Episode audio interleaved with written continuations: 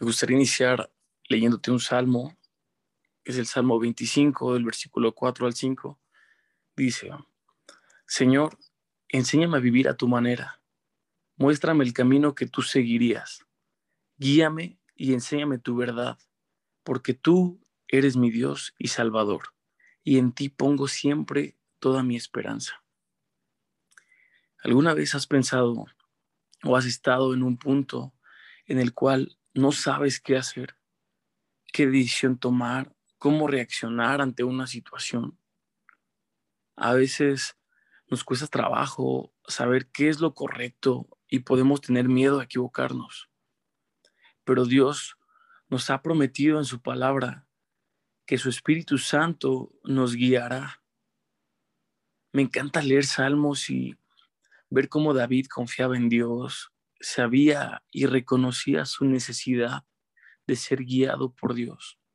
Entendía que dependía de la guianza del Espíritu Santo. Este salmo que es tan famoso que dice, que tu buen espíritu me guíe por un camino sin obstáculos. Salmo 143, 10. David expresa su necesidad de ser guiado por, por un camino en el cual lo dirija más, lo acerque más a Dios. Cuando nosotros reconocemos la necesidad, Dios extiende su mano. Y cuando estoy enfrente frente a alguna situación en la cual tengo que decidir, me gusta pensar, ¿qué haría Jesús en mi lugar? ¿Cómo reaccionaría? Como dice el salmo que te leí al principio, muéstrame el camino que tú seguirías. Y al pensar de esa manera, me ayuda a tratar de tomar la decisión correcta, lo que pienso que le agradaría más a Dios. Pablo decía en Filipenses 4:8, concéntrese en todo lo que es verdadero, todo lo honorable, todo lo justo, todo lo puro, todo lo bello y todo lo admirable piensen en cosas excelentes y dignas de alabanza. Yo quiero que, que hoy hagas un ejercicio esta mañana y que leas este versículo, pero que cada que leas una de estas palabras, pienses en Jesús, porque pareciera que lo estamos escribiendo. Concéntrese en todo lo verdadero, honorable, justo, puro, bello, admirable, digno de alabanza. Entonces, si nosotros nos concentramos en Jesús, pensamos en Jesús al momento de tener que actuar, lo haremos de la mejor manera. Nos conduciremos con amor, siendo misericordiosos, bondadosos, de manera justa y correcta, y reflejaremos el amor de Dios hacia los otros y podremos ser de bendición. Esa es la voluntad de Dios. A veces pareciera no ser tan fácil, pero tenemos la ayuda del Espíritu Santo. Y teniendo eso, lo tenemos todo.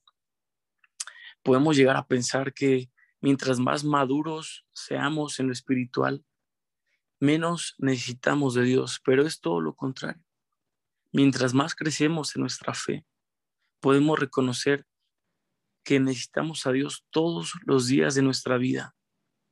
Jesús es el mejor ejemplo.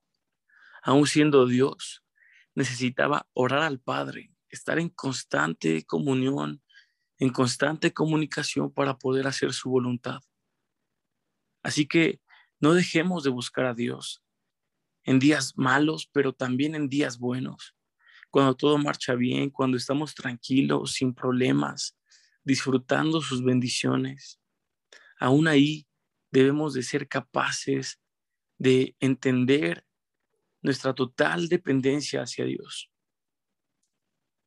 Acompáñame a a orar, pidiéndole a Dios que nos ayude a pensar como Él, que en cada decisión que, que tengamos que tomar podamos consultarlo para que sea su Espíritu Santo quien dirija nuestra vida.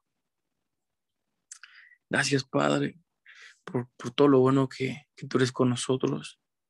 Señor, gracias porque nos permites buscarte desde temprano. Tú vales la pena, Señor. Todo lo que se trate de ti, Señor, Cualquier esfuerzo, cualquier, cualquier cosa vale la pena si es para ti, Señor.